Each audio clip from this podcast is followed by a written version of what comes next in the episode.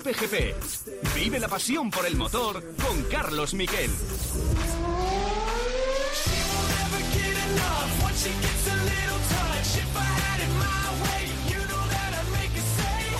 Hola, ¿qué tal? Buenas tardes, bienvenidos a Cope GP. Llevábamos un tiempo sin escucharnos, pero eh, a partir de ahora nos vamos a ver más, nos vamos a escuchar más.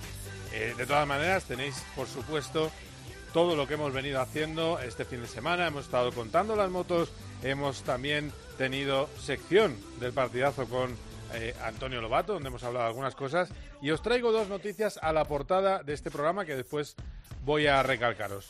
Noticia 1, noticia del Mundial de Motos. ¿Cuándo se va a saber qué va a hacer Mar Márquez con su futuro? Bueno, pues a mí lo que me han contado mis fuentes es que en 10 días habrá fumata blanca. La fumata blanca son tres opciones. La opción A es que Mar Márquez siga donde está, siga el año que le queda de contrato con Honda. Es verdad que no ayuda que la prueba de la moto ha sido bastante mala. La opción B sería, o C, porque son equivalentes, Ducati Pramac, donde todavía no está firmado eh, Morbidelli. Sí que está esa opción ahí, compañero de Jorge Martín, con una moto Ducati de 2024. Y la opción C, Ducati Gresini, junto a su hermano, junto a Alex Márquez. Esas son las tres opciones, porque como hoy nos ha dicho, la opción D es otra historia, que sería volverse a casa, que ni la ha contemplado. Y noticia 2, hay evoluciones en el coche de Fernando Alonso para Singapur, hay un alerón delantero nuevo, confían que eso sea les dé una estabilidad en el coche y les pueda ayudar a esa lucha que tienen tan eh, enorme y tan cerrada con los, con los Mercedes, con los Ferrari y también con los McLaren por ser el primero detrás de Red Bull. Y eso le puede ayudar a, a Fernando Alonso en un fin de semana de tormentas en Singapur, aunque también os digo que siempre ha habido tormentas y solo en una edición hubo lluvia justo antes de la carrera. Esas son las dos noticias que os traigo a la portada, pero tenemos más. Vamos a debatir sobre el futuro de Mar Márquez. Tenemos los mejores sonidos de la radio española y también debatiremos sobre Fórmula 1, la previa de ese Campeonato del Mundo. Vamos ya con los titulares.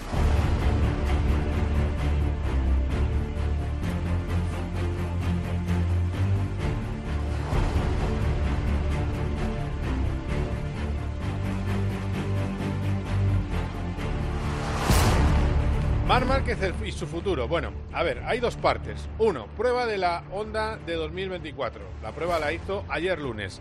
De hecho, este COPGP se iba a hacer el lunes, se retrasa al martes porque hoy hablábamos con Mar Márquez, teníamos un eh, evento de Estrella Galicia con él y creo que era mejor que eh, llegara a este, a este programa con más datos de los que teníamos ayer. Por supuesto, Borja González nos va a aclarar que también él tiene mucha información de primera mano y él me alertó de que la posibilidad de Ducati Gresini es cierta, pero hay una opción C, os digo, u otra tercera opción que a mí me han dicho que sería el equipo prioritario dentro de los clientes, el que lleva la moto de 2024, el Ducati eh, Pramac. Ayer estaba muy decepcionado con la moto y ahí es cuando dijo que iba a haber un deadline, que iba a haber un límite de tiempo, un momento en el que iba a decidir, que sería seguramente entre eh, India y Japón, en ese periplo tan largo transoceánico que van a tener ahora las motos, y le comentaba esto a Borja González. Eh, las decisiones eh, o mis teorías las tengo, hay plan A, plan B y plan C, eh, que antes he dicho dos, hay tres. Así que, que bueno, eh, es verdad, tampoco no, Así que, que bueno, eh, tengo los tres planes, los tengo las tres ideas muy claras, tengo lo, lo, que claro lo que tiene que pasar para cada uno de ellos, así que, que bueno, eh, tiempo, falta tiempo. Falta tiempo, eso es lo que dice. Y hoy encuentro con los medios de comunicación, mesa redonda, y eh, parecía un hombre más de onda, no hablaba de que había un límite para decidir, eh, no hablaba de que la moto era pues igual de rápida que, que, la actual, que eso no era el paso que había que dar, que él quería hechos, no quería promesas, que es verdad que hay mucha gente nueva, muchos japoneses, pero él quiere hechos, Mar Márquez. Eh, el tono era más de continuidad de onda, en onda en las palabras, pero ojo, la frase es, a día de hoy estoy comprometido con el proyecto de Honda, a día de hoy martes. Eso quiere decir que puede no estar comprometido y que se lo está pensando. Es decir, que gestualmente da la sensación de que es alguien que está en una decisión importante, que a lo mejor al final se queda en nada, pero eh, en las palabras es otra cosa. Y luego le han preguntado también por la opción de quedarse en casa. Todo el mundo pensaba que la C era quedarse en casa. Dice que esa sería la D y que no la contempla. Y luego otra, otra posibilidad que es la posibilidad de hacer un Fernando Alonso. Es decir, eh, me dedico a otras categorías, a otras competiciones. Y esto es lo que ha dicho, contando otra vez que tiene esas tres opciones, esto es lo que ha dicho el piloto catalán. No, las motos no. Creo que no es. O sea, los coches. O sea, y solo lo puede hacer es un Fernando Alonso, que tiene un, talento inhumano. Eh, como he dicho, cuando estás en una situación eh, crítica, el, ser humano busca soluciones. Eh, que sean posibles o no, mm, no se sabe. pero, pero bueno, sí que hay plan A, plan B y plan C.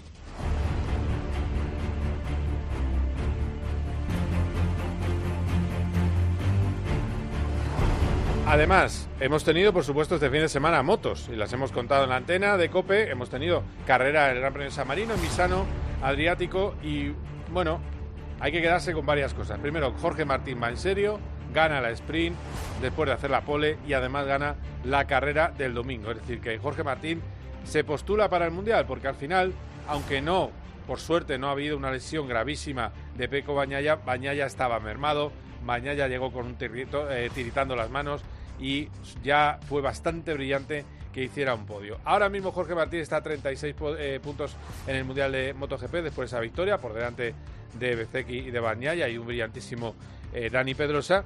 Y opta a todo. Vamos a ver qué nos dice Jorge Martín de esa victoria y de lo que ha supuesto para él. Sí, sí, era una pista a la que aspiraba. Era la peor del año, porque físicamente siempre me ha costado mucho, pero está claro que no. Era otra situación, otra moto, otro entorno. Eh, creo que ahora tengo todo muy, muy al sitio, no, no me falta nada. Tengo todo el material, tengo eh, buenos ingenieros, tengo un equipazo y, y, yo mentalmente mucho más fuerte. Así que si después de esta eh, ha sido así, yo creo que siempre hay que prepararse para lo peor, por si luego todo lo que venga será bueno.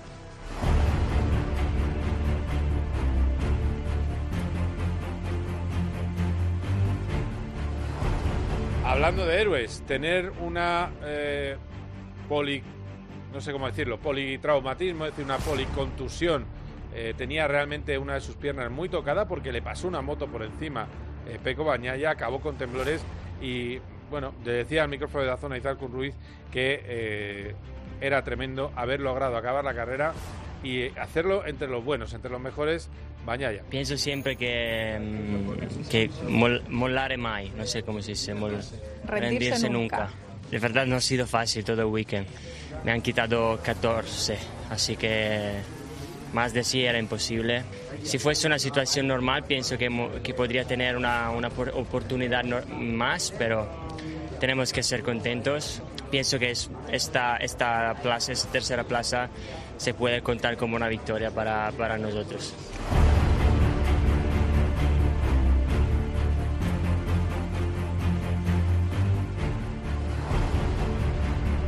Y hubo otras categorías.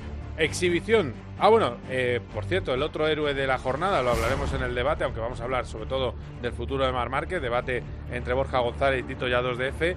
Eh, hablamos de Dani Pedrosa, recibido entre aplausos en el box de KTM porque es un piloto retirado desde 2000, finales de 2017 que acaba cuarto, quinto en el sprint, cuarto eh, la carrera definitiva, bueno, cuarto en las dos, cerca del podio en las dos. Es una exhibición lo que ha hecho este fin de semana, quinto en parrilla, lo que ha hecho este fin de semana Dani Pedrosa. Eh, después al final de carrera, Peco creo que ha empezado a sufrir más eh, físicamente, supongo y ahí he dicho, hay que volverla a intentar, digo, está aquí delante. Y, nada, y me he esforzado al máximo, he vuelto a hacer 31, pero en cuanto él ha visto que me ha acercado, ha dado lo poco que le quedaba, me parece, y, me, ha mantenido la, me ha mantenido las diferencias. La verdad es que la moto ha ido muy bien, estoy contento. Y, el equipo ha hecho un súper trabajo este fin de semana. Eh, quiero agradecerles a ellos eh, bueno, toda la, la, oportunidad de estar aquí, de luchar por el podium y, y del esfuerzo que han hecho.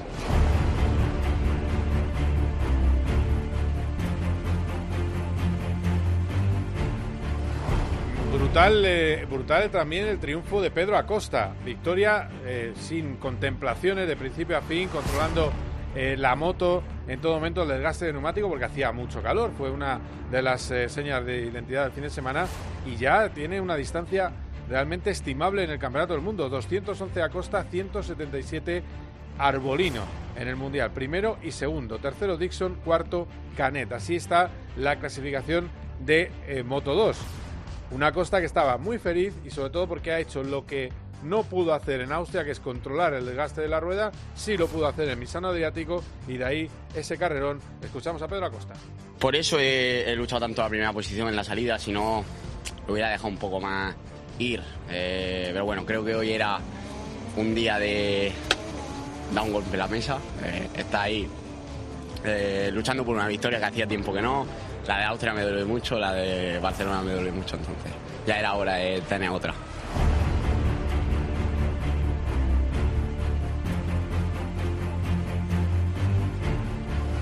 Y luego está lo de Moto 3, donde Daniel Holgado tuvo un muy mal día y ahora solo tiene cuatro puntos de ventaja en el Mundial sobre Sasaki. Hubo victoria casi española, porque ganó de nuevo eh, Alonso, David Alonso, ese piloto colombiano eh, nacido en eh, Madrid y criado en Guadalajara. Y bueno, pues sorprendió en la última en la última vuelta, la última curva de la última vuelta, sorprendió a un Jaume Masia que había hecho un gran movimiento para ganar la carrera, pero se cuela, se cuela también su gran rival y al final termina segundo Masia pero eso sí, el Mundial se aprieta, también tiene opciones ya Masia. Hay cinco pilotos en muy pocos puntos, se le complica para Daniel Holgado. Escuchamos a Masia pidiendo disculpas a su equipo. Pensaba que lo podía hacer, pero en el último momento se me ha cerrado adelante cuando he, apretado el freno trasero. Y en ese momento me cago en la leche que otra vez que no voy a ganar. Pero bueno, aún así lo importante siempre es estar en el, en, el podium, ¿no? sumar puntos. Eh, así que nada, la verdad que contento, dar gracias al equipo, pedir disculpas también por no, no haber culminado el fin de semana. Pero bueno, así en India lo intentaremos. Y por supuesto vamos a hablar en COPGP de Fórmula 1. Tenemos Gran Premio Singapur, 2 de la tarde. Este domingo lo viviremos en tiempo de juego. Y volvemos otra vez a los, contrastes. Resulta que es carrera que en teoría es buena para Aston Martin y no buena para eh, Ferrari. Ferrari tiene un alerón de alta carga que no funciona bien, siempre le ponen un poco menos carga aerodinámica y eso hace que le falte agarre en las curvas de los circuitos de alta carga. Así que es una pista en teoría mala. Vamos a ver cómo cambia porque hay obras en Singapur y son cuatro curvas menos, con lo cual tiene una recta mucho más larga y a ver cómo cambia ese fin de semana. Y os voy a traer un documento que, lo he contado, pero no os lo había eh, traído para que lo veáis. Eh, el momento en el que le pregunto a Carlos Sainz eh, por el hecho de que si, de si lleva bien el nuevo título que le he puesto, Ministro de Defensa de España, por esa defensa tan brutal que hizo para lograr el podio. En este tiempo que ha pasado, que sepáis que ha subido las acciones muchísimo de Carlos Sainz. Todos los medios italianos hablan de él como un líder y se está hablando, por ejemplo, la revista Autosprint, que es una de las más influyentes de Italia, habla de que tiene que haber igualdad entre los dos pilotos porque Carlos está dando el nivel. Es decir, es un bálsamo de Fierabras, es una auténtica eh, maravilla para él haber hecho un podio en Monza y aguantando los ataques de Charles Leclerc. Pues eso, le pregunto, ¿te gusta ser ministro de Defensa? Y esto es lo que contesta, o lo doblo yo por debajo. Vamos a escuchar. Would you like to be the new uh, Minister of Defense of Spain? I'm happy to share Minister of Defense title of Spain and uh, Checo eh, Mexican, no? Maybe we can have me, a me encanta compartir y que sea mexicano, el de México Checo. Minister of Attacks as well. We need y me gustaría que fuera dice Checo. We can, we can be Minister of Attack or Defense, but uh, yeah, it's a nice title. I, I find it quite funny when I see these memes out there. Y habla también de que van a hacer una reunión política de ministros de, defensa y que le parece divertido y le gusta ese título de ministro de defensa español. Eh, desde luego lo que hizo fue una defensa extraordinaria, tanto de los eh, pilotos de Red Bull como de su compañero eh, Charles Leclerc, incluso poniendo en riesgo su estrategia, porque esa defensa tan, tan bonita y que gustó tanto a los tifosi eh, es verdad que le ponía en peligro con el neumático respecto a su compañero de equipo que iba ahorrándolos. Pero bueno, al final le salió muy bien, hizo un carrero extraordinario, el abrazo de su padre, de su madre, alegría máxima en un Carlos Sainz que, bueno, quería ese podio y que sigue siendo el piloto que tiene más puntos en la clasificación del Mundial de eh, los dos de Ferrari. La batalla por el quinto del Mundial es donde está ahora mismo Carlos Sainz y la batalla por el tercero es la batalla que tiene Fernando Alonso. Le preguntamos antes de la carrera de Monza por opciones de competitividad de su Aston Martin. Eh, en la previa de Monza él decía que no solo depende de Singapur, también puede pasar algo bueno en otras carreras de las ocho que nos quedan hasta el final. Fernando Alonso. De lo que queda, quizás sea Singapur el sitio que puede parecer mejor para tu coche. Igual sí, Singapur puede ser, eh, sí, sobre el papel otra buena oportunidad, pero yo creo que Austin también tengo, tengo buena, buena sensación allí de que el coche va a ir rápido. Fueron rápidos los Aston Martin el año pasado allí. México, porque no tan, bien. Eh, yo creo que no, no, es solo Singapur, no podemos eh, solo pensar en Singapur, yo creo que va a haber más oportunidades.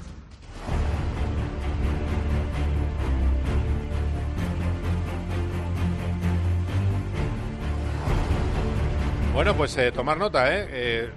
México, Singapur, él ve alguna opción más. Bueno, vamos a ver, Singapur es la más obvia, pero eh, hay circuitos que pueden pasar cosas. Brasil no debería ser una mala pista para. Pero bueno, la receta es muy clara. El problema de Aston Martin, el problema de Ferrari es en circuitos eh, lentos y también es eh, desgaste de neumáticos. pero el problema de Aston Martin, evidentemente, y ya está diagnosticado, son las curvas largas. No le gusta nada a este coche, al AMR23, las curvas largas y los trazados también de mucha recta, pero sobre todo curvas rápidas de largas, de alta, curvas de alta velocidad rápidas y largas en el radio, esas son muy malas para el Aston Martin. Enseguida hablamos del futuro de Mar Márquez aquí en COPGP, después tertulia de Fórmula 1 con Marco Gaseco y Fabio Marchi.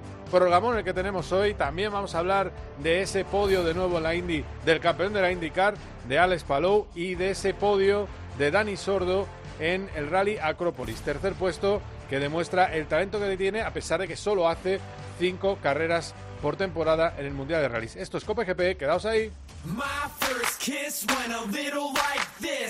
Cope GP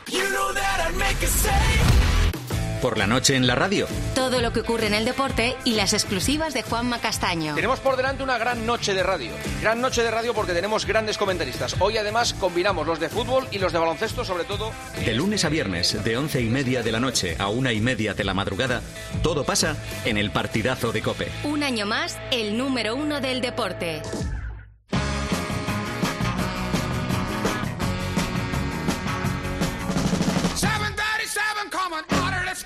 Oh, won't you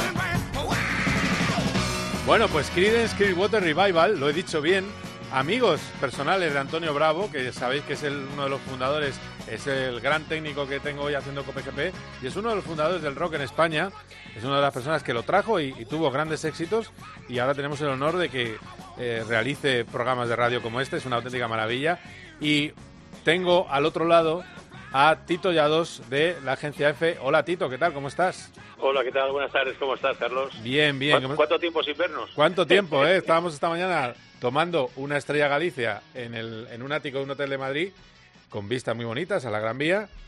Y ahora estamos aquí, es así. Eh, un día desayunas en Atlanta, cenas en París. Bueno, eh, digamos, dejemos de decir tonterías. El caso es que también tenemos, por supuesto, y presento con todos los honores, aunque no le he puesto a los Foo Fighters, que es lo que a él le gusta, a Borja González. ¿Qué tal? ¿Cómo estás, Borja? ¿Qué tal, Carlos? Me has puesto música de la que bailabais eh, Tito y tú de chavales, ¿no? Eh, qué gracioso eres. Sí, sin comentarios. Sin comentarios, ¿eh? Sin comentarios. Es que eh, también a veces hay que asumir las edades, eh, querido Borja. Que no, que no, que a mí me encanta la Creedence, ¿eh? No, me tocó por época como vosotros, pero me encanta. Pero que Pero ¿qué me va a tocar a mí por época? Ni, y a Tito tampoco, ¿qué narices? Bueno, da igual. Eh, ahora le pregunto que, Antonio me diga por línea interna de qué año es este disco, que me gustaría... Será del 60 y algo, me imagino, ¿no? 60 y algo, sí. picando finales de los 60, finales de los 60. O sea, no habíamos nacido, Tito. Yo ya estaba tocando las narices, aunque no te lo creas. Ah, sí, bueno, vale. Sí, sí, yo nací con la década. Yo soy de pero los... me conservo muy bien, la ah. cerveza tiene ese arte. Ah, naciste y más con... si es Estrella Galicia. ¿Con la década de qué? ¿De? ¿Del 60? De los 60, sí, ah, sí. joder, macho. Estás jovencísimo. Sí. Estás jovencísimo. No, no, muy bien, muy bien. No, no, eh, eh, eh, Borja también y yo somos de los 70, así que... Eh, bien. Os saco unos añitos. Sí, sí, bueno, bueno, no pasa nada. Bueno, ha estado bien para empezar porque vamos a ir al tema. El tema el tema de la ABCD, ahora ya, hoy ha aparecido la D en el tema de Mar Márquez. Eh, os cuento lo que a mí me cuentan y, a ver si, si, ayuda al debate. Eh, que lo decía antes en la portada, diez días de, para saber por qué se decide, por, qué, por cuál de las tres opciones se decide, y me dicen que la C o la B o la A, porque dice Mar que no, eso no significa un orden, es eh, Ducati Pramac, que no está cerrado Morbidelli y que él está ahí. Que yo no contaba con Pramac, pues le daba por hecho que era absolutamente imposible. Pero, pero me han contado esa, esa posibilidad. Y entonces, como hay apuestas muy fuertes en la mesa y uno dice que se va y el otro dice que se queda, pues uno, que es Tito Yados, dijo hace meses en este espacio que se iba y otro que Borja González defiende a capa de espada que se queda, pues quiero ver qué, sabéis y qué pensáis. Yo sigo manteniendo lo, lo mismo que dije hace ya meses. Yo sigo pensando que se va y, como soy muy cabezota no voy a cambiar de opinión y bueno, al final eh, cualquiera de las opciones eh, desde el punto de vista de Marc, que lo decía él hoy en, en, en, esa mesa redonda que hemos tenido con él, al final es una cuestión de mentalidad. Eh, pero hay una cuestión que a mí me, me escama y muchísimo y es que él siempre habla de que tiene contrato con Honda y que él va eh, no, no exactamente que va a cumplir el contrato, pero siempre dice que tiene contrato con Honda. Si tienes contrato con Honda, ¿por qué tienes un plan A, un plan B y un plan C? Pues si tienes contrato con Honda lo vas a cumplir, ¿no?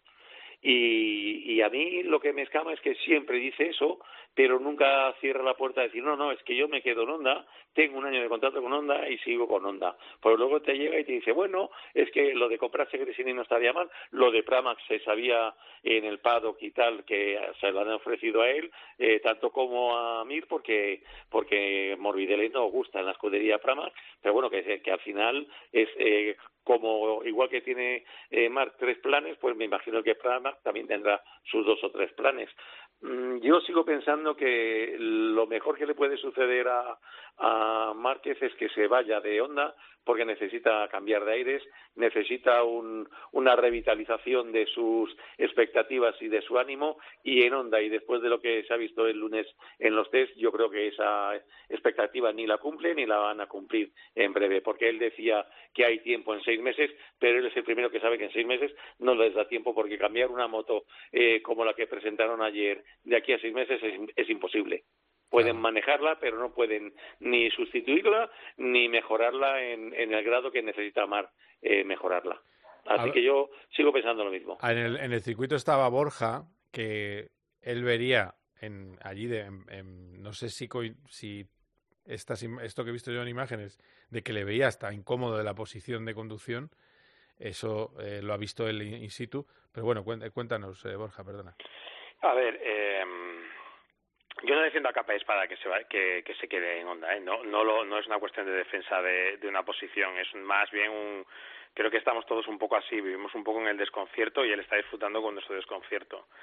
Es verdad que mm, eh, la moto, lo que le ha traído Honda, no, no funciona. Eso ya lo sabe él y lo saben en el equipo y no, no hay que llevarse engaños, aunque luego se quiera, se quiera decorar en, en temas tiempos. Y en temas tiempos es muy difícil creer que la moto vaya a funcionar de aquí a Valencia. Es verdad que tenía mucha más gente en el box, es verdad que le han traído ingenieros nuevos, incluso alguno que estaba trabajando en el área de Fórmula 1 eh, para Honda pero el de, esa parte de los hechos mm, eh, no la tiene. Luego, el problema de todo esto es que el, el, el encaje de salida de onda, pues luego tiene sus, sus, sus complicaciones, digamos. Por una parte, es verdad que Honda ha dicho que, que no quieren a nadie que no esté a gusto en el que no quiera estar en el equipo. Pero bueno, el contrato es un contrato de mucho dinero, son muchos años de, de apuesta por una cantidad que no ha rentabilizado evidentemente Honda. Eh, primero por, por, por la moto, también por las sesiones de Mark, eh, que evidentemente pues pueden ir vinculadas. Después, en el tema Ducati, la verdad es que yo le, pregunté en el pasado Gran Premio en, Barcelona a Palo Chabati, que es el, uno de los máximos responsables de Ducati, y a mí él me dijo que al 99% Morbidelli iba a ir a Pramac. Es cierto que no se ha cerrado eso. La otra cuestión es la cuestión Gresini, que también se le ha preguntado este fin de semana, y ahí sí que es el, el equipo quien decide, quien decide al piloto. La cara de, de Chabati no era una cara de, de ilusión, de, por tener a, a Márquez dentro del, del conglomerado Ducati y de hecho me dijo bueno pues que si llegase pues ya verían cómo lo iban a gestionar. Es decir no no es una no es una normalmente no es una, la típica declaración que haces para decir bueno oye si viene pues bienvenido sea y para adelante como los de Alicante. Si, si no parece un poquito más más complejo digamos esa parte política porque no hay que olvidar que eh, tienen cuatro motos oficiales de, del año cuatro moto, motos que podríamos llamar satélites o motos del año anterior y una de esas pues sería la, de Marc dentro de Gresini. Luego aparte yo ya esto ya en, hipótesis varias también me, me, meto en que vaya papeleta también que le, que le puede poner a, a su hermano una vez que ha salido de digamos de su de su lado en MotoGP que ya no está en Honda eh, que se le plantee marca al lado en el box no sé si es una grandísima idea. Eh, pero es verdad lo que dice Tito, la situación ahora mismo, tal y como se le ve a Marc, parece eh, poco sostenible. Eh, todo esto que he dicho no llegaba a ningún lado porque realmente estamos todos ahora mismo en la en la en, esta en esta duda eh, que digamos que él también ha alimentado eh, lo estamos viendo ha jugado este fin de semana con nosotros y las declaraciones pues son para un lado por un lado eso de yo tengo contrato con Honda de hecho ha aprobado la moto con lo cual quiere decir que, que de momento sigue en Honda, porque si no entiendo que Honda no le habría dejado probar la moto, claro. pero por otro lado, pues eh, abre tres puertas, no cuatro, ¿eh? la cuarta, la, digamos que en, en el razonamiento de A, B y C, pues el, el que venía más rápido a la mente era a Honda, B, Gresini, Ducati, C, como no nos queda nada más en las manos, eh, porque sabemos que la parte de KTM estaba cerrada, pues decimos, pues C será casa, que es el razonamiento que ha hecho el compañero que ha hecho la pregunta, y Sí. él digamos, es el que ha, quitado dentro de la C la posibilidad casa, sino C otra opción. Bueno, tú dices que, que puede ser todavía Prama que está abierta. mmm, eh, bueno, eh, habría habría que habría que verlo también eso, no lo sé. Eh, me cuesta, la verdad que me cuesta mucho entender exactamente los escenarios. Lo bueno es que él ha dicho que va a ser entre India y Japón. Me parecería muy terrorista no decirlo eh, de aquí a India, incluido India, porque si se tiene que llevar la decisión a Japón y la decisión es marcharse y anunciarlo en casa de Honda, ya sería la Sería la bomba, sí, sí. sobre todo si tienen que si tienen que desvincularte de un contrato, sería un poco como Yo, perdonadme que os diga, pero sigo teniendo mis dudas de que la opción KTM esté cerrada, ¿eh? Por Sí, sí, mucha está cosa cerrada, que haya por cerrada, el medio y por mucho que haya por ahí, yo mm, Está cerrada, sigo eh, pensando que una de de los planes es, es KTM. Yo creo que no, ¿eh? pero bueno, mm, también te digo que aquí estamos más en creencias que en otras cosas, pero yo desde dentro de KTM no parece que, que esa, esa opción ahora mismo exista ni De la mesa. ha- Hay una cosa que me llama la atención en Ducati. En, en Ducati dice, ay, sí, bueno. O sea, hay un poco de tonillo de, bueno, si viene, pero en el fondo no pueden negarse. Es decir, quiero decir, que supongo que Domenicali dirá, bueno, es que es Mar Márquez. O sea, no, no- tampoco os, os seáis tan fundamentalistas, que vendemos motos. Ya, pe- pero eso tampoco lo sabemos, Carlos. Esta es otra variable que siempre digo yo. Sabemos que, que, que en el entorno Ducati, en el mundo Ducati, venden motos. Yo no lo sé tampoco. Eso no, no, no tengo tan clara la, la, la ecuación. Y luego siempre digo lo mismo. Al final, mm, y esto pues no nos gusta oírlo, pero tú lo sabes también y pasa en la Fórmula 1, el motor tiene una serie de cosas y una serie de, de ordenadores y las motos corren o no corren también muchas veces en función de, de ciertas variables. Del amo no del calabozo. Claro, y entonces el amo del calabozo, y yo digo, y seguramente será casualidad, y probablemente me equivoque, y entonces estoy haciendo una cosa que no se debe hacer en periodismo, pero desde que Zarco anunció que se, que se va a ir a Honda, Zarco desapareció de las primeras posiciones de, de las carreras y estaba entre los cuatro o cinco primeros del Mundial desde el inicio del año. Y, y me equivocaré, ¿eh? pero como una moto 2023. Oh, Es que, es que vamos a, vamos a ver. eh, eh, este es un programa de- donde se intenta no engañar a la gente, ¿vale? Yo sé que, y por eso me gusta que lo digas, porque yo sé que los equipos te hacen comulgar con las ruedas de molino. Es decir, incluso yo he visto, eh, como si fuera una boda gitana, eh, ingenieros rompiéndose las camisas cuando les he dicho que se trucaban los coches para perjudicar a alguien. Pero es así, es lo que has contado tú. Si tú quieres, arruinas a un piloto. Eso es la, esa es la verdad. Y, ya está, y lo demás son historias. decir, que... o le haces ganador.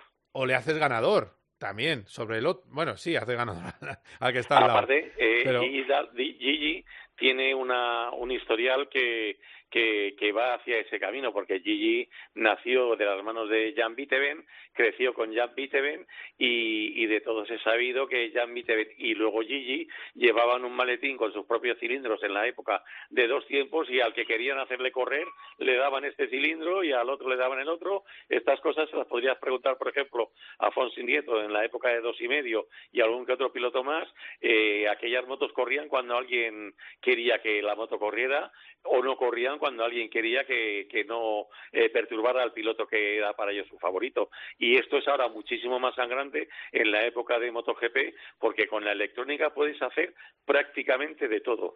Puedes eh, programarlo absolutamente todo y, y puedes hacer auténticas virguerías y que absolutamente nadie se entere de nada.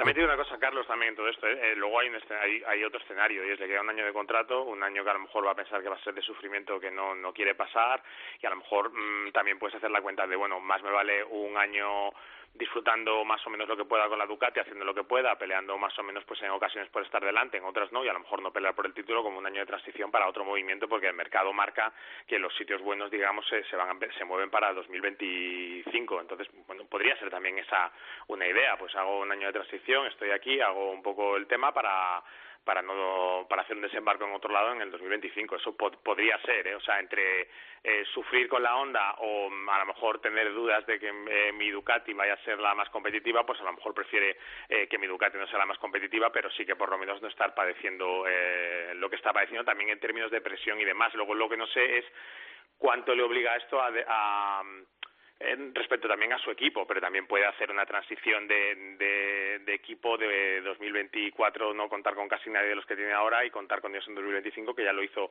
en el paso de Moto2 a MotoGP. Bueno, vamos a ver, eh, yo tengo que deciros que en el post-corrillo, eh, bueno, en el corrillo eh, que había allí, pues, pues Mesa Redonda, surgió una frase que cuando lo dice alguien que es cercano a Mar Márquez, pues te da, a mí me da que pensar. Yo, yo siempre eh, cuando tengo el, estoy con el carnet de arrancado de periodista, mm, intento fijarme. Eh, a mí que digan eh, gente muy cercana a Marc, es que lo de, lo de Honda son tres años, pues dice muy poco de la posibilidad de seguir en Honda. Es que Honda tiene para tres años. Pues hombre, eso es que el propio Marc piensa que Honda tiene para tres años hasta tener una moto en condiciones. Yo sinceramente creo que Mar Márquez no está eh, para pensar en un año de transición y como no está para pensar en tres años de evolución. Eh, por eso me mantengo en el criterio de que, de que él va a hacer algo y tiene que hacer algo eh, gordo. Lo, lo, único que eh, tienes que poner todos los palos en su sitio para que la historia salga como tiene que salir. Y el encaje de bolillos que ahora mismo tiene Marc y la gente que le rodea, los tres o cuatro que él dice que son de su confianza, evidentemente no es fácil. Pero vosotros creéis que Marc con 30 años está para tener un año de transición en Ducati para luego irse a KTM o esperando a ver si a, a Honda se cae del guindo y le, le da una moto competitiva y te falla? Yo sinceramente creo que no. Sí, pero, tiene pero, Tito, ¿tú crees que, pero tú crees que un año en, en eh, si se va un año Ducati se ve un año Ducati para pelear por el título con la Ducati de Gresini?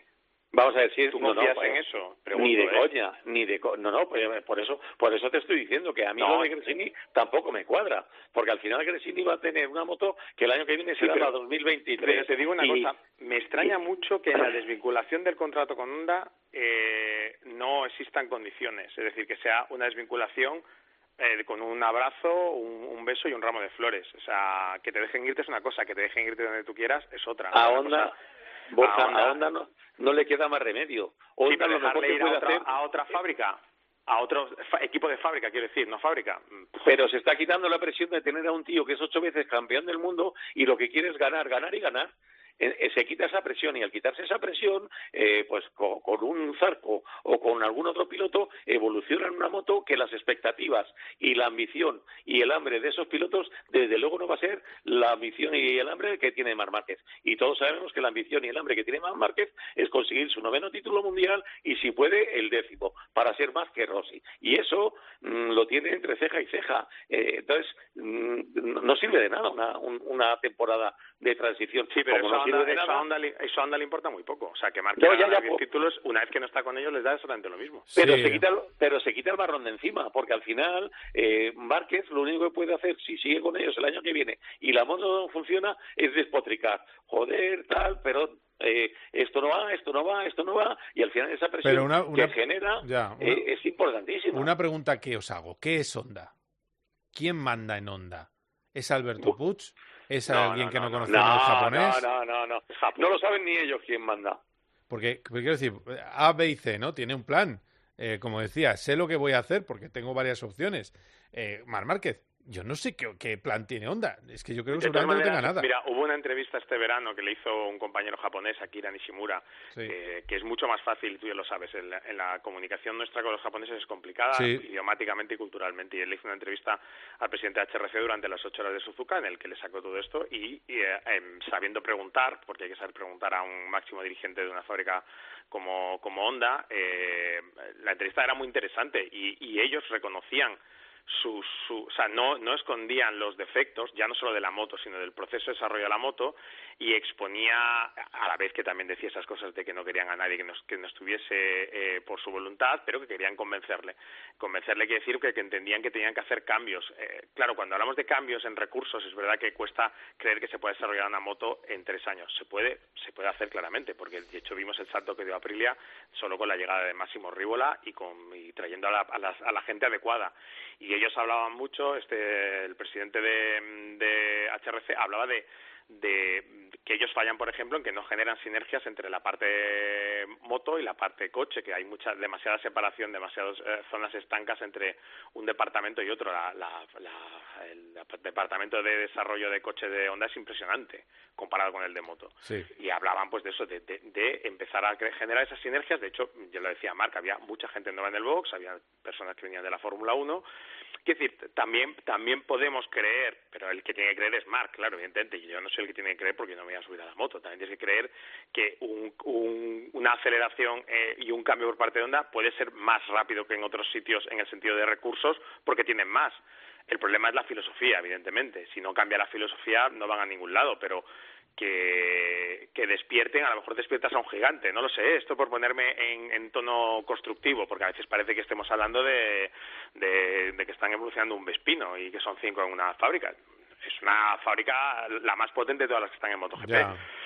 Eh, que cuesta viendo el, eh, cómo se han movido lo lentos que han sido en estos últimos años cuesta cuesta creerlo que a Mark le cuesta creer porque se sube a las motos y no ve diferencias es evidente que le cuesta creer. Pero no sabemos a qué nivel llegan las promesas y, el, y el empeño que de Honda y en qué momentos ha podido haber un, giro en ese guion de, de, la fábrica japonesa. Pero digo, el que tiene toda la, información, el que tiene todos los... y el que tiene que creer es Marx. Si no cree, pues evidentemente es muy complicado que pueda hacer un, un, año más. También Yamaha ha plantado, ha traído a... tú lo conoces, ¿no? Luca Marmorini, que es de sí, sí. motorista. Bueno, motorista de Ferrari. Bueno, pues está, está en Yamaha ahora mismo para hacer el motor de, de la Yamaha. Bueno, esto se lo han plantado allí en el box a Cuartararo para que Cuartararo crea. Y Cuartararo pues lo mismo que Mark.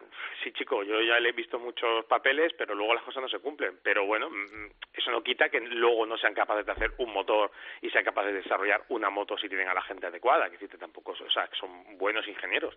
Entonces, bueno, mm, es él el que tiene que creerse todo esto. Evidentemente, con lo que le pusieron ayer en la pista no se cree, no se cree nada.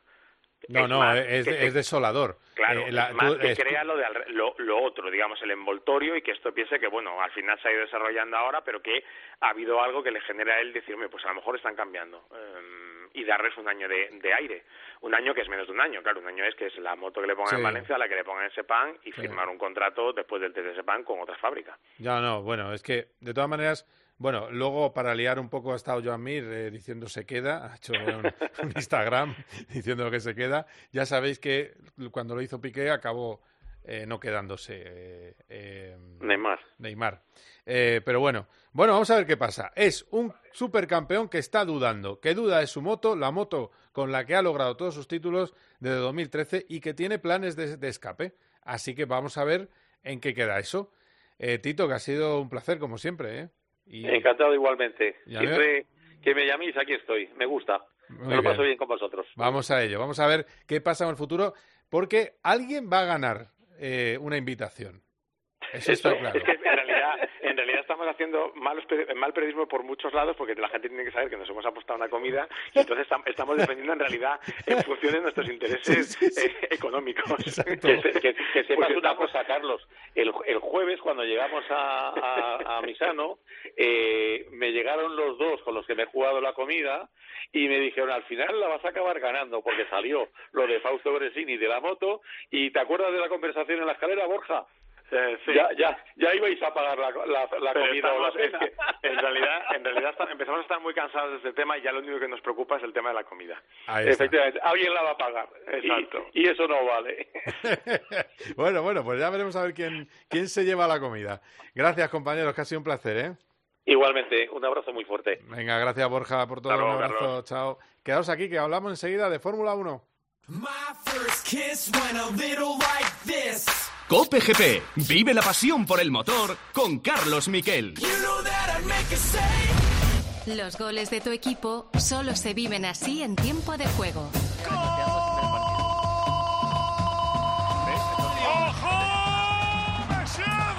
La eliminatoria la pone Fernando. Línea de fondo, Navas la pone. Gol, gol, gol, gol, gol. Gol, gol, gol. Tiempo de juego. Asensio remata. Gol, gol, gol, gol, gol. Y gol. Paco González, Manolo Lama y Pepe Domingo Castaño. Un año más, los números uno del deporte.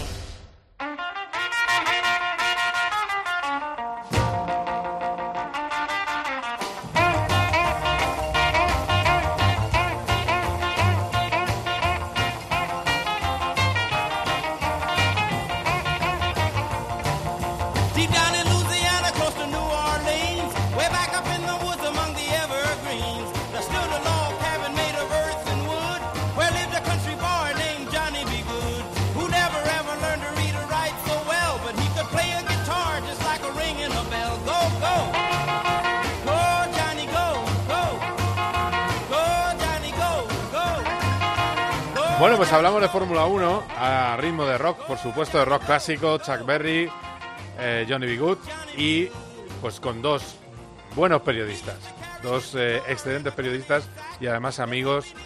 Marco Cansego, Diario Marca, ¿qué tal? ¿Cómo estás? ¿Qué tal? Falta el de Lorian de Regreso al Futuro. Eh, exacto, exacto, eh, exacto. Este chico es bueno, tal. Hay que aprender esto bien. Pues sabemos que Chuck Berry copió a Michael J. Fox eso es así. Hombre, y, no al, revés.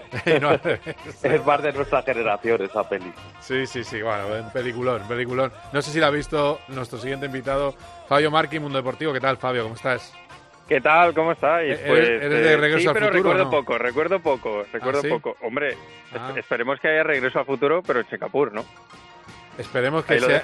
eh, sí, regreso al futuro, sin accidentes, todo se ha dicho, en, eh, en Singapur.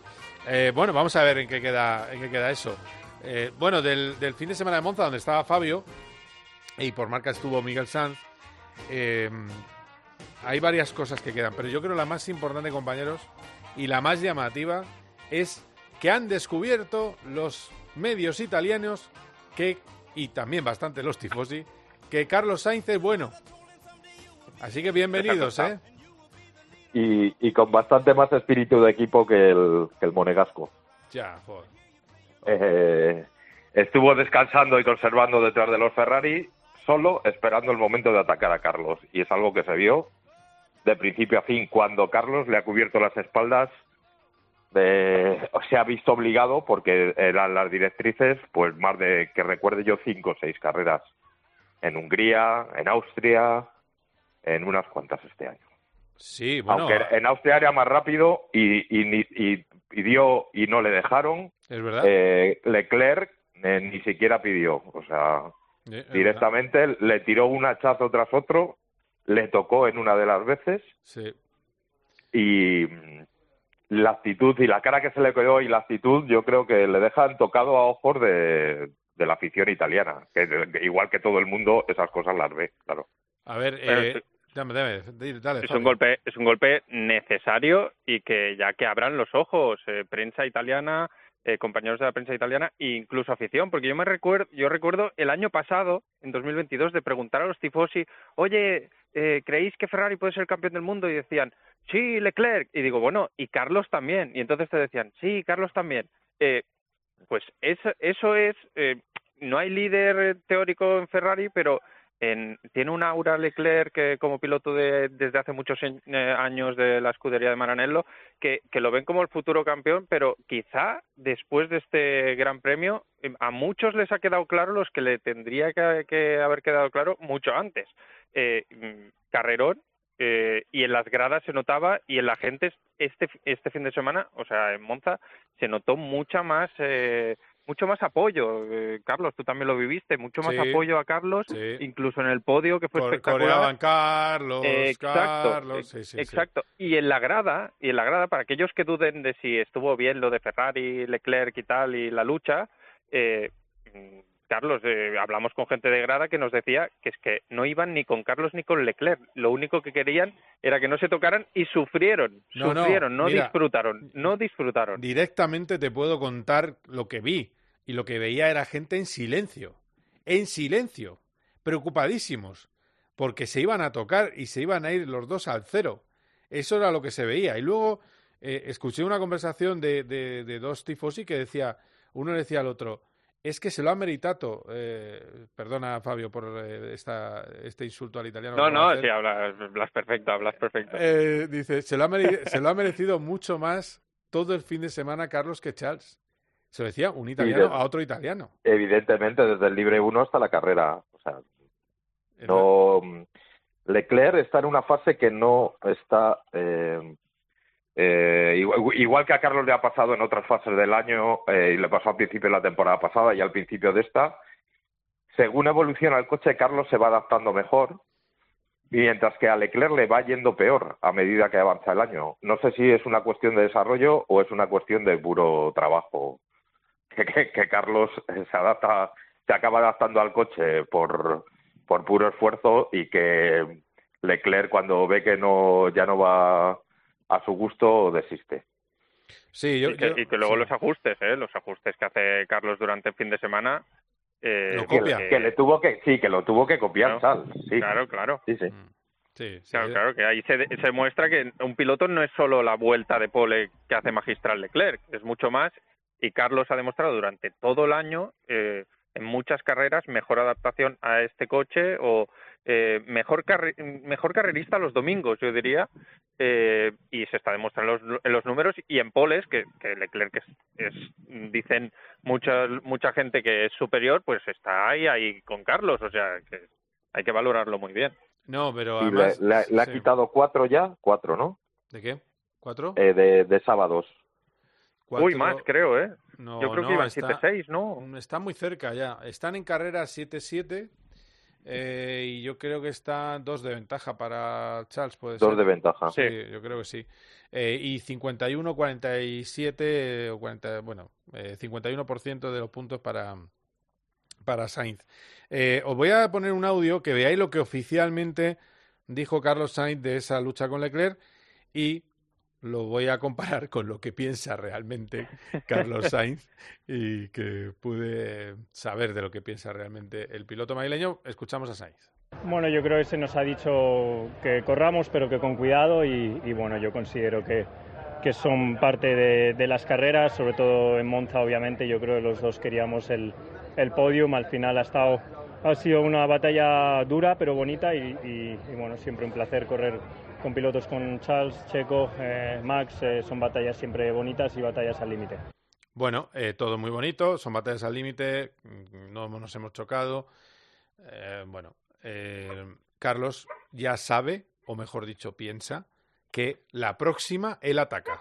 Como han dejado atacar a Leclerc, él debería poder la próxima. Pero cuidado, ha salido la cláusula, o bueno, ha salido la apreciación de, de Fred Basser. La predicción de Fred Basser lo hemos hecho por los tifosi. Con lo cual, a lo mejor, como ya no hay más tifosi, pues lo mismo en la próxima le dicen a Carlos que guarde distancia. Pero eh, Sainz, un poco en la línea de lo que dijo Carlos Padre en, eh, en Dazón, él dice, me parece muy bien que haya lucha, que entra una décima en meta y que esté hasta la eh, última, hasta en la última vuelta eh, intentando pasar, pero la próxima lo hago yo. Y eso es un poco, pero claro, públicamente no lo puede decir. Sí, pero cuando tú tienes ya los dos Red Bull han pasado y tú tienes asegurado el podio, no lo puedes arriesgar como hizo Leclerc. Y en ningún equipo les hubieran dejado luchar libremente. Sobre todo las tres últimas vueltas. Hubieran respetado las posiciones que había en cualquiera de los otros equipos. No habrían tenido ni que decir absolutamente nada. Eh, bueno, o, decir, eh, bueno, eh, ya nos ataca, pero expresamente a Chal. Sí, es verdad. Tenía que haber dicho. Y, Carlos, en su actitud, preserva el buen ambiente del equipo, no se enfurruña como haría Leclerc y espera acontecimientos. Mm. Porque de una como Silverstone el año pasado que ganó Carlos porque fue más listo, estuvo más hábil y estuvieron eh, Ferrari er, erró con la estrategia de, de, Leclerc, acabó por no hablar al jefe de equipo. Así que hay una ligera diferencia se publicó en el equipo y para mí eh, aquella filtración va a misa, o sea, no tengo ninguna duda. De, que Leclerc eh, se enfrentó a Binotto, ¿no? Sí, sí, sí, totalmente. No, es que, es que como hombre de equipo es, es magnífico, Carlos, eso es, es un hecho. Y luego eh, Fabio estaba delante cuando me vaciló Leclerc, que decía que, ¿cómo? Que me he tocado, pero ¿a qué te refieres? No se acordaba, no, se, acordaba. O sea, no se acordaba, pero se acordó rápido. ¿eh? El, coche de, el coche de Carlos lo movió 30 centímetros para un lado. Sí, es pero, pero eh, de, de, verdad, es, sí, se hacía se haría el tonto porque sabía perfectamente de qué hablaba. Sí, luego dijo, ah, sí, sí, dice, ah, sí. Pero ha sido una lucha muy limpia y hemos llevado el coche a la meta y todo claro, muy bien. pero pero de hecho yo le insistí, digo, pero en, en serio me dices que, que no has arriesgado, o sea, que, valía la pena pudiendo haber abandonado ante los tifos y que habría sido un desastre y mm, pues eh, la contestación eh, a mí no me vale sinceramente que dijo pero hemos llegado los dos bueno eh, que, que, el, que el final haya acabado bien no quiere decir, o sea, tú puedes jugar con 10 delanteros igual ganar, pero igual recibes una goleada, ¿no? y ante eso también deba ser, bueno, a los tifosi, a los tifosi, como hemos dicho antes, lo que le querían era ver un Ferrari en el podio. Lo que menos querían era tener un mínimo riesgo de que se tocaran, porque es que hubiera sido portada en todos los diarios en Italia, hubiera sido una vergüenza. Hubiera sido una vergüenza mundial eh, perder un podio que ya estaba en, el saco eh, con una lucha sin. Eh, es que no tenía sentido, porque es que además no te apretaba nadie por detrás, que dices, si me aprieta alguien por detrás y tiene que tenemos que apretar, pues vale. Pero es que mm, es que no tenía ningún sentido. Y luego lo de Leclerc que dice, bueno, hemos arriesgado los dos y tal, pero mm, a mí me da igual quién haya arriesgado. El caso es que a ti por radio te dicen eh, no risk y en la siguiente vuelta estás a punto de tocar a, Carlos. Eh, entonces, no tiene ningún sentido. Y, y, es sobre todo que, que tú has estado guardando, te has beneficiado de una situación, tú no has incomodado para nada a Checo para defender un poco la posición de Carlos, pero cuando pasa Checo vas a muerte a cuchillo contra tu compañero. Es que es, eh, es muy feo lo que hizo. No quiero decir otra palabra, pero es feo. Es, poco, es poco y quitarle el podio, imagínate que le quita el podio con, con, sus reglajes. Y es de demuestra una, un carácter de egocentrismo absoluto. De todas maneras, también te digo, al final, eh, mira, yo lo ponía en el marca, eh, también por ser un caimán está donde está. Es decir, eh, mirámoslo miremoslo desde ese punto de vista. Lo único que él vende una imagen que es distinta a la del coche. Y ya lo sabemos con Vettel, cómo la gastaba. Es decir, es un auténtico caníbal, es así. Eh, sí, eh, pero, pero le falta ser un poco más listo dentro del coche, yo creo. En, el caso de Monza, si él juega su carta de decir, este podio es de Carlos, tranquilos y tal, hubiera sembrado la duda. Porque ya la gente hubiera dicho, ¿y Leclerc hubiera pasado a Carlos? Y ahora ha quedado peor. Ahora ha quedado peor porque Carlos ha dado un golpe sobre la mesa por su por sus ganas de ganarle. Oye, y hablando de Singapur, que hay riesgo de tormentas, pero bueno, yo no me fío mucho, hay que precisar un poco, ¿eh? que siempre eh, en esas mañanas durmiendo en Singapur, porque haces horario eh, continental, horario, perdón, horario europeo, eh, siempre llovía. Mientras yo estaba eh, desperezándome, estaba lloviendo a mares y luego no llovía por Sí. la noche. Sí, Eh, en Malasia siempre cae, en igual. algún momento del día Claro. cae algo de cae algo de agua así. Pero, eh, que lo conté ayer eh, en el partidazo, hay alerón nuevo para el Aston Martin, delantero, o ese se, vamos, si se cumple el plan, que creo que se está cumpliendo, eh, era, eh, el, fue el suelo en Holanda y el alerón nuevo en Singapur. Ojo, un alerón que se supone que tiene ya el visto bueno FIA, que, que está mirando desde esta carrera con lupa los, eh, la flexibilidad de los alerones, que eso también habrá que ver si alguien, a alguien le influye. Todos los equipos dicen que no les va a influir, pero esto también forma parte de la dialéctica de guerra, tampoco hay que fiarse eh, demasiado. Eh, Es yo- curioso porque en los sí. últimos años, cuando ha habido variaciones de estas en mitad de temporada, el- los beneficiados han sido casi siempre Red Bull. No sé cómo lo sortean, pero... Es increíble, eh, sí. sí, sí, y le subieron la altura del coche el año pasado, iban mejor que nadie. Luego, ahí es donde dieron el golpe al Mundial. Sí, sí, sí. sí. Y, vere- y veremos aquí, pero vamos, yo no confiaría mucho en que se resienta Red Bull. No, no, esto. Entonces, hay que mirar quién va a ser el siguiente de la lista. Puede ser el Aston, porque sabemos que quizás no es el mejor circuito para Ferrari. Podemos ver a un Alonso en el podio. Yo sé que de la 33 habla Fabio, yo no. Pero. ¿cómo ¿Cómo, lo te gusta, eh? ¿Cómo te gusta picar? No, eh, yo, yo creo, pero es que no es que quiera yo hablar con la 33, o sea, ¿dónde tuvo más opciones Fernando de conseguir la 33 que que además recuerdo en tertulias previas que muchos me decíais, no, no, estás loco, en Mónaco no. Pues en Mónaco estuvo, estuvo cerca de la pole y estuvo a una parada de la victoria. Eh, mm, a mí la mejor opción para conseguirla ahora, con un coche en teoría mejor por las evoluciones de Zambor. Yo no te dije Mónaco, ser yo no te dije Mónaco, no, ¿eh? Yo no te dije Mónaco. Bueno, bueno, bueno. No, pero, pero es que yo lo veo, considero que el hashtag 33 es gafe. Entonces, a mí me, me produce, Vale. me produce un, un- Pues hablemos de la 34, pero yo creo que en Singapur, eh, o sea, eh, sí que es verdad que la única duda que tengo yo es que eh, ya no es el segundo mejor coche como era en Mónaco. No, hay un regimiento ahora, sí. Claro, ahora los rivales son mucho más fuertes, entonces yo mi única duda es en la clasificación a ver qué pueden hacer eh, coches como McLaren, como Mercedes, si te pueden superar, porque está claro que en clasificación tienes que dar otro golpe sobre la mesa como en Mónaco, porque si no ya estás hundido para la carrera.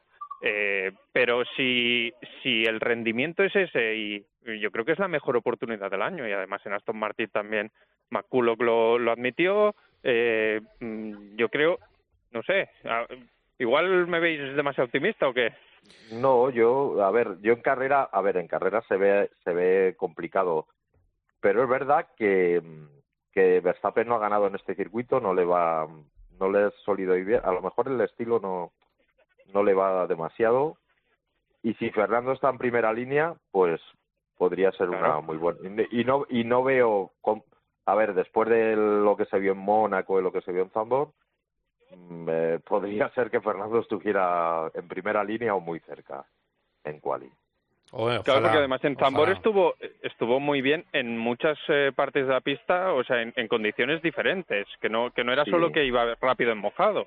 Eso es lo sí, que se quedó, se quedó a una décima, a una dec- a dos décimas del- de la tercera plaza en la salida, en la parrilla.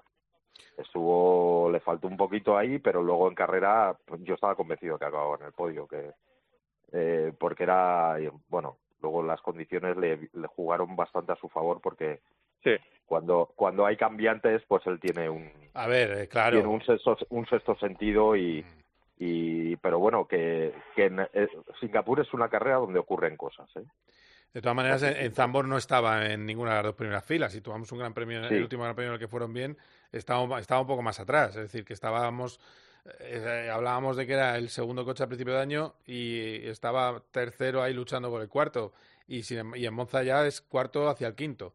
Eh, Sí, por eso es eh, y es una, es una carrera absolutamente de sábado, o muy o básico el, el sábado. A mí me parece que Holanda fue muy, eh, muy del clima, yo creo que fue así, pero bueno. Bueno, entonces, eh, vuestra porra, ¿qué sería? ¿Quién gana y posición de los españoles? A ver, Marco. Yo creo que gana Max y que Fernando va, a ser otra vez segundo pero bueno alguna vez le pasará algo el otro día tuvo que tuvo que aflojar en las últimas vueltas porque tenía algún Sí. tipo de problema. Seis segundos, sí. Sí, sí. Sí, y a ver, es muy difícil cubrir una temporada sin que tengas ningún percance, así que a ver, a ver si puedes aquí. Yo diría primero Max y segundo, segundo Fernando y Ferrari es una incógnita total. También están ahí intentando mejorar la degradación, intentando mejorar en, en eh, pero es verdad que en Zambos fueron muy mal. Y aquí, aquí no sé, eh, es que es, es, eh, Ferrari hasta que no lo ves en pista el fin de semana. Es no sabes increíble, cómo- sí, no se sabe. sabes, pero es que yo creo que tampoco lo saben muy bien los pilotos. ¿eh? No, es tremendo. Eh, Ell- eh, Ellos decían, decía Leclerc que, que era mala pista, eh, por ejemplo, eh, claramente, pero bueno, vamos a verlo también. Hay que verlo, sí. Eh, dime, dime, Fabio, tú. Yo no me, porra. no me copio la de Marco porque iba a decir exactamente lo mismo, Sí. primero Max y, se- y segundo Fernando, pero pues te voy a decir por no copiarme, ¿eh? por no copiarme, tercero Fernando, Max gana y Carlos eh, con el Ferrari en esta pista que en teoría no debe ir a, a ir muy bien, que además te lo, te lo dijo a ti, dice cuando cuando va bien el Aston Martin de Alonso, eh, a Ferrari parece ir mal. Sí, Eh, Lo dijo en, en Hungría, si no me equivoco, no, en, en, En. Holanda, sí. Sí, sí, Sí, sí. quizás sean los coches más opuestos, sí. Totalmente opuestos, sí, sí, sí. Sí, y, Así y en, que- el, y en, en Barcelona eh, se vio muy claro cuando iba allí repuntó un poco Ferrari y fue la primera carrera mala, mala de realmente mala de prestaciones de Aston Martin. Así Bueno, que pues, en una zona media tan apretada, o sea, media en una zona Sí. perseguidora tan apretada, igual eh, a lo que aspira Ferrari después del podio, Carlos, pues igual es, es ser octavo. Es que está muy apretado todo. Bueno, yo voy a hacer el contragafe y voy a decir que eh, gana, eh, gana Checo Pérez, segundo Hamilton, tercero Russell, cuarto Alonso, quinto Sainz, ¿vale? Entonces es para ver si sale lo que quiero Es lo salga. contrario. Eso es. Que los españoles al fin les veamos en un podio los dos juntos. Pero Saldrá bueno. lo contrario, pero porque va a ganar Max no, y no Checo. Eh, sí, no, de todas maneras también te digo, yo eh, esto está tan tan Red Bullizado que, que yo tengo la sensación de que pierde Max y gana Checo, o sea que es que, pero bueno, vamos a ver qué pasa, vamos a ver qué pasa. Gracias compañeros, que ha sido un auténtico placer, ¿eh? Gracias, Igualmente. un abrazo a todos. Venga, un Gracias, abrazo. Un abrazo, hasta luego. Vamos a poner un poco de musiquita, bravo.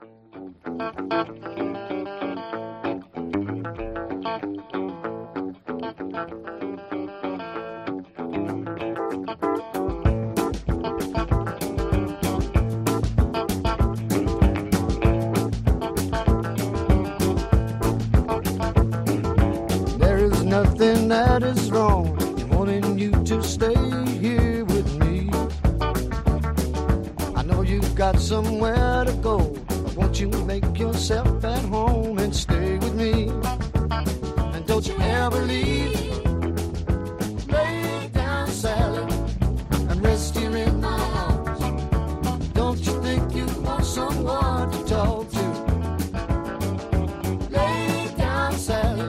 Estamos cerrando Cope GP. Eh, yo creo que le gusta a Carlos Barazar Eric Clapton. Yo creo que sí, pero quiero que me lo diga él. Hola Charlie, ¿cómo estás? ¿Qué tal? Muy buenas. Hombre, a quien no le gusta es Lohan. Es que es una cosa. Eh, es un escándalo Una- cómo toca la mano- guitarra. Es una mano brutal. Le, le vi yo en Bahrein, eh, dio un concierto en Bahrein en el, el año, este año no, el en el 22. Buah, cómo suena, cómo suena, madre mía. Bueno, eh, tremendo. Eh, bueno, canta un poco menos.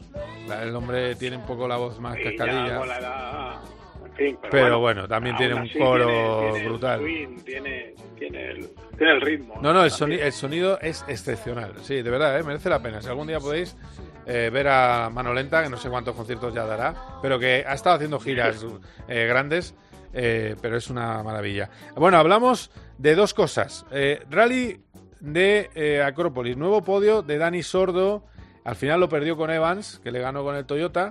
Eh, el triunfo eh, fue para, eh, que ese no lo tengo yo por aquí. Para Robampera. Ah, Harry Rompera, sí, sí. Robampera, Robampera. Vale, vale, vale. Que- Es líder del campeonato, ¿no? O no, todo, sí, sí, o sea, volvió a claramente, vamos. mostrar sus, sus galones en la, en la super especial sin necesidad, pues se fue a por ella y la ganó. O sea que, el niño prodigio bueno, sigue eh, liándola, sí. Sí, Calien, ya sabes, Calien. Yo Sí, le he bautizado como Calien. Ah, porque es un alien, ¿no? Calien, vale, vale. Sí. Cale Robampera No- es no un alien, Calien, vale, vale, está bien. Está bien tirado. Eh, y Dani, bueno, pues en su buena línea habitual. Al principio más dubitativo, Sí. pero luego acabó con buenos cronos, ¿no? Dani, no, más que dubitativo, eh, sí se quejaba y tal, pero yo creo que él tiene clara la orden que le da el equipo, que es, oye, mantente más o menos ahí y a coger puntos. Y claro, él salía el sábado en séptima posición y de repente está segundo y dice, "Joder, ¿qué ha pasado aquí? Ya, ya, ya. Entonces, y, y además, eh, tramo a tramo se quejaba, de- sí, él, sí. Claro, y el equipo le dice, oye, ahora hay que correr. Y Mm. corrió. Lo que pasa que, hombre, pues el Toyota tiene un poquitito más y no pudo sujetar a Elfin Evans. Pero vamos, desde 2006 siempre ha hecho al menos un podio en el Mundial. O sea que, Es una barbaridad. ininterrumpidamente, Sí, sí. eh, ahí queda. Y por cierto, es, se une al podio que hizo Portugal, que fue segundo. Ah, sí, que tiene dos podios esta temporada. Dos podios, eh, ¿en dos cuántas podios, participaciones eh, lleva este año? Eh, ¿Cuatro? se- seis. Seis. Seis, seis, seis. Ah, creí que eran cinco, seis. Vale, vale. Dos de seis, no está mal, ¿eh? No está mal. ¿Qué, ya le gustaría más de uno? ¿Eh? Sí. ¿Perdona? Sí, sí, que no sé si son seis o siete.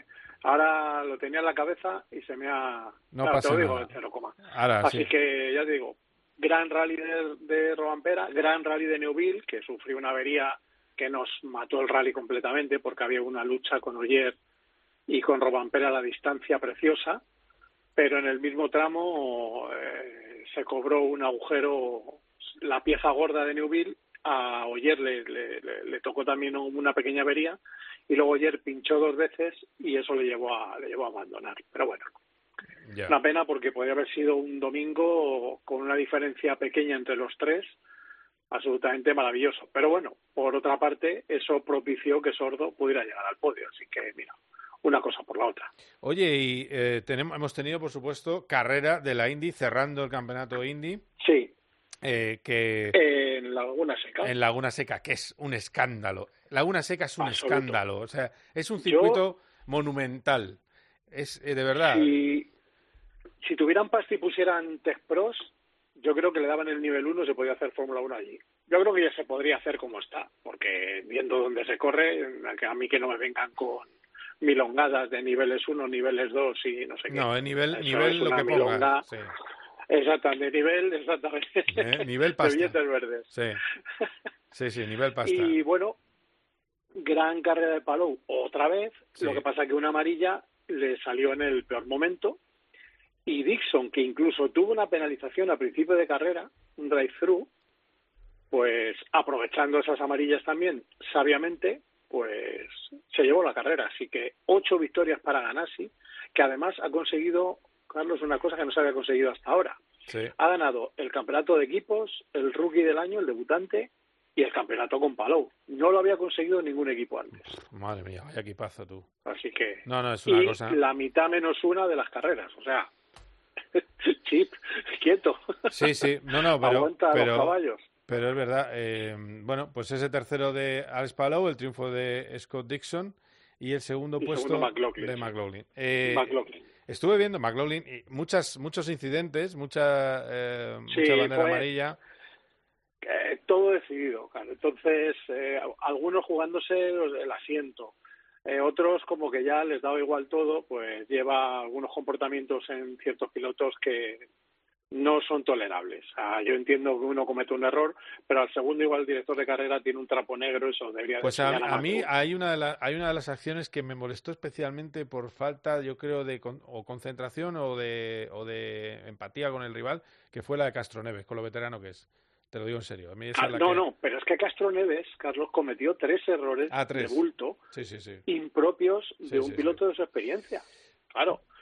Entonces, bueno, pues Bueno, pues, eh, Eh, pues ahí ¿qué tenemos un, un, eh, un eh, iba a decir Dani Sordo, un Alex Palou que ha decidido centrarse en la Indy y que por eso ha roto con McLaren. Ya lo ha reconocido que eh, McLaren no le daba eh, o lo que él quería en Fórmula 1, es decir, no le daba la posibilidad de ser titular y que, eh, bueno, pues por eso ha roto con, con ellos. Habrá que ver en tribunales si no acaba costándole dinero, pero el objetivo es 500 Seguramente. millas y seguramente algo tenga que pagar, 500 millas Y eh, bueno, vamos a ver, ¿eh? que eso depende de las cláusulas y bueno, vamos a verlo. También te digo que yo creo, yo creo que, que si, estando Zack por medio, la gente que le rodea debería aconsejarle que hablara con Zack. Que yo creo que es bueno que hable con Zack, a pesar de todo. Yo creo que una llamadita podría solucionar mucho. De todas maneras, si el tema es enquista, no te extrañe que Roger Penske sea el primero que llame a Zach Brown y le diga, a ver, ¿esto cómo se arregla? Porque no creo que Penske, dueño de la IndyCar, quiera que su piloto campeón, ahora que va a estar, televisiones, entrevistas, homenajes, esté todos los días en la prensa con ese lío. Y por cierto, hubo WEC en, en Fuji, Toyota campeona, logró el doblete y Molina fue cuarto, el mejor de los Ferrari. Pues dicho queda. Gracias, Charlie. Un abrazo. Un placer. Hasta luego.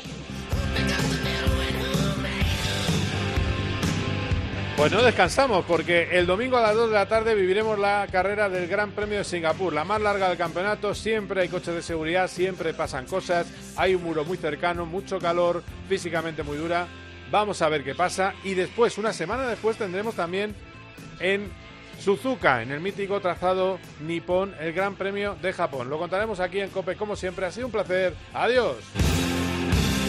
COPE GP con Carlos Miquel.